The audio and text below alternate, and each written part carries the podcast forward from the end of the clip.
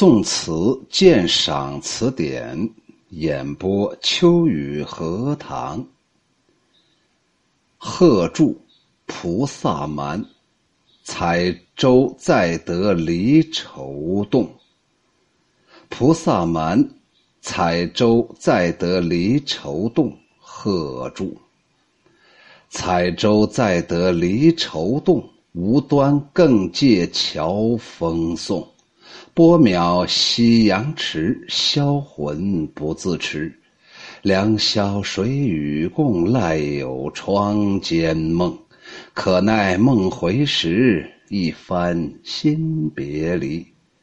菩萨蛮是一个词牌，先前秋雨荷塘曾经介绍过，在此别过。彩舟就是结彩的船，就是那个彩那个彩船呢，有。拿那个笔画的，上面还结着彩带，很美呀。在这里指的是行人乘坐的那条船。无端指的是无缘无故，乔风指的是树林当中吹来的风。后来用乔风指的是顺风啊，顺风顺水呀。波渺指的是水面宽阔，烟波茫茫的样子。迟是晚。自持就是控制自己呗，赖是感情依托，可耐就是怎奈、岂奈的意思。这首词描写的是离愁别恨。上一片写离愁，彩舟载得离愁动。无端更借乔风送，这两句想象十分丰富，构思奇特。他突破了向来的以山水、烟柳等外界景物来比喻愁的这种手法，把难于捉摸、无影无踪的抽象的愁情写得好像有了体积，有了重量。在这里，彩舟指行人行人乘坐的船。长亭离雁，南浦分手，一片哀愁。现在呢，兰舟已经缓缓地离开了码头，随着兰舟的渐渐远去，哀愁不但没有减轻，反而愈加凝重。他的心头仍然是那样的悲哀，以致觉得这载人的舟上已经载满了使人使舟都不堪负担的离愁。别恨，无法摆脱，无法很快的开过去。后来呀，李清照在《武陵春》当中也借用了这种写法。他说：“只恐双溪舴猛舟，再不堕，再不动许多愁啊。”无端更借乔峰送，锦城上句。船借着顺风飞快的远航而去，那伫立在岸边送行人的倩影很快就不见了。词人是五内俱伤，哀感无端，不由得对天公产生了奇特的埋怨和责备：为啥偏偏在这时候没来由的刮来一阵无情的顺风呢？把有情人最后相望的一丝安慰也吹得干干净净呢？这一句当中，“无端”就是无缘无故的意思。乔峰这个典故出自《会稽记》当中，说郑弘啊，年轻的时候上山砍柴，碰到了一位神人，他向神人请求若爷西上，旦南风，木北风，以利于运柴。后果后果如所愿，所以乔峰就是顺风的意思呗。早晨是南风。到了傍晚是北风，那么刚好我来来回回呀，刚好都是顺风。波渺夕阳迟，销魂不自持。这两句一一改上面的那种郁结盘曲的凌空飞舞，由由疏转密，情中不景。词人展望前程，天低水阔，烟波茫茫。一抹夕阳的余晖，在沉沉的暮霭当中看过去，是那般的凄凉，毫无生机和情趣。独立在这这苍茫的夕阳下的舟中，那孤舟当中的离人，怎能不有销魂不自持的悲叹呢？这两句景中含情，情中有景，真所谓是情景相生，互相映衬，相得益彰了。词人不自持的，不仅因为那波渺、那夕阳迟暮，而且更有那浓浓的离情和不解人意的乔峰。因此啊，销魂不自持这一句便是上一片的总结，由此过渡到了下一片。下一片。对孤独凄凉的处境以及心态的描写就非常到位了。良宵水与共，赖有窗间梦。这两句是由上片的白日离愁而转写离别之夜的那种落寞惆怅和凄凉，这是一个虚写呀。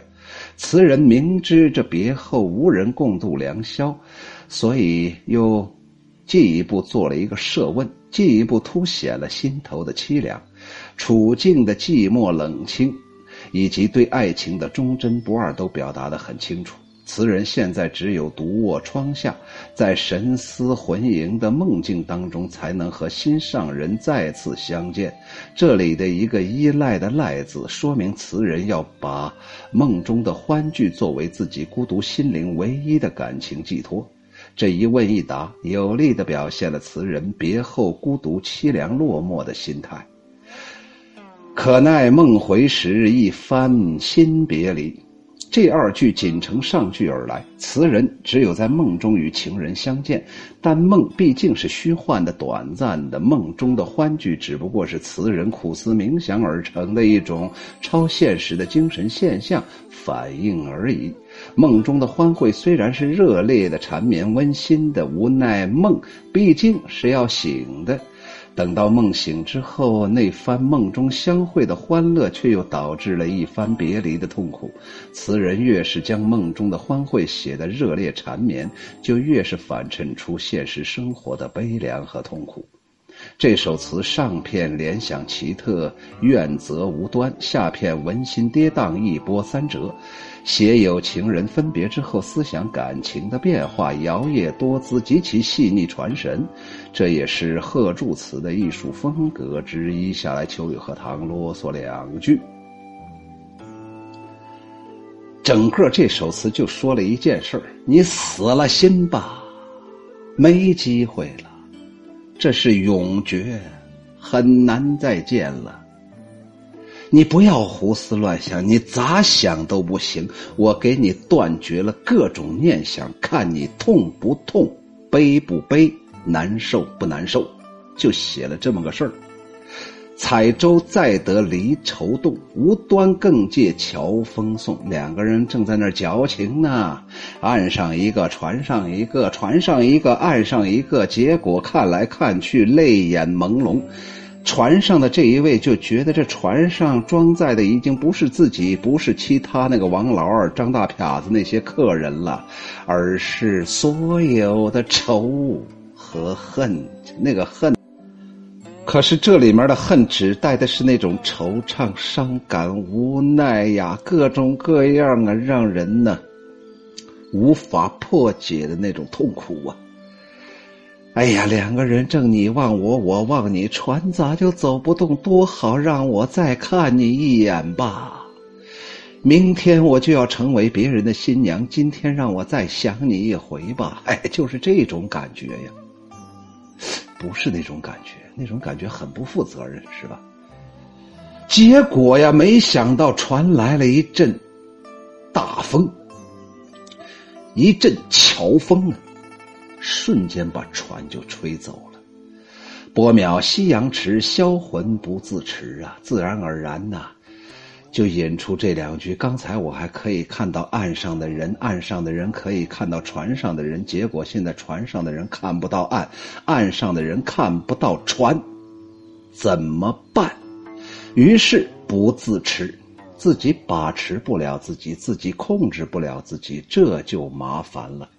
一个理性的人应该在任何情况下都能够把持自己，泰山崩于前也不惧。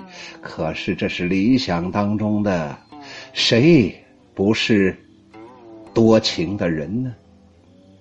下来由现实开始写到虚幻，良宵水与共啊，赖有窗间梦啊，不怕呀。不是把自己的情郎送走了吗？不是把自己的美女。送走了吗？不是跟自己两两个人不是分开了吗？我不怕，我有梦，我给我自己好好的祈祷一下，让今天晚上我梦见他。好了，梦见了，一切如梦，一切都像你梦中所想的。可是啊。日有所思，夜有所梦，梦得很好，梦梦得很爽快，梦的简直是缠绵悱恻呀。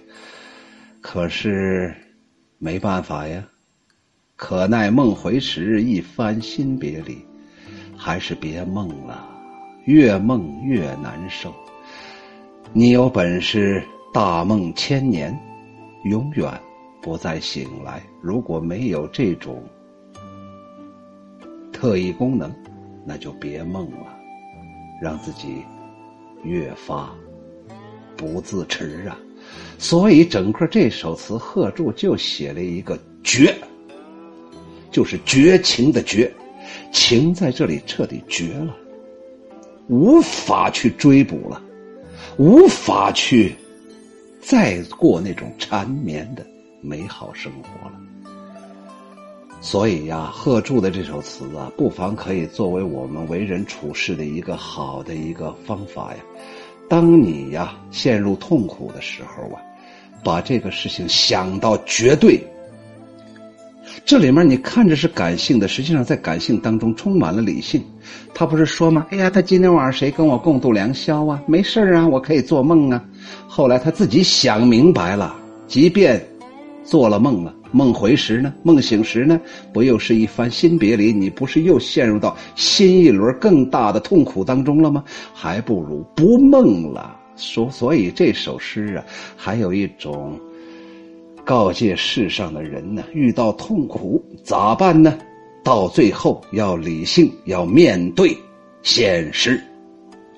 菩萨蛮，采舟载得离愁动，贺铸。采舟载得离愁动，无端更借乔峰送。波渺夕阳迟，销魂不自持。良宵谁与共，赖有窗间梦。可奈梦回时，一番新别离。